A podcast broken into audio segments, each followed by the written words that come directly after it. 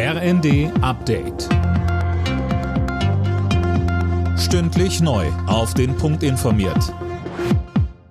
Ich bin Gisa Weber. Guten Abend.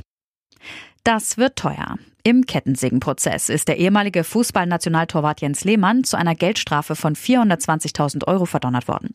Das Amtsgericht Starnberg verurteilte ihn wegen Sachbeschädigung, Beleidigung und versuchten Betrugs. Lehmann hatte die Garage seines Nachbarn mit einer Kettensäge demoliert, offenbar weil sie ihm die Sicht auf den Starnberger See versperrt hatte. In dem Prozess ging es auch um einen anderen Vorfall.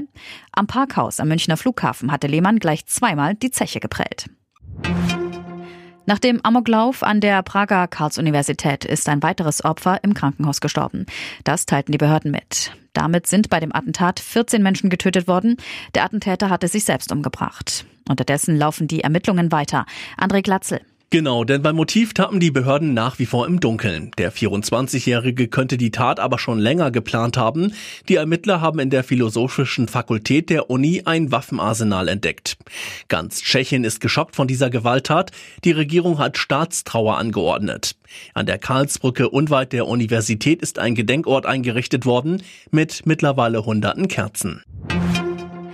Zwischen Weihnachten und Silvester werden vielerorts Arztpraxen geschlossen bleiben.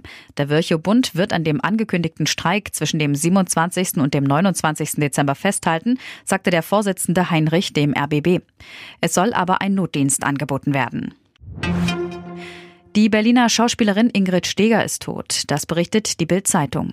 Steger wurde Anfang der 1970er Jahre mit der TV-Sendung Klimbim als Ikone des Klamauks bekannt. Sie hatte sich vor Jahren aus der Öffentlichkeit zurückgezogen und starb jetzt mit 76 Jahren in einem Krankenhaus in Bad Hersfeld. Alle Nachrichten auf rnd.de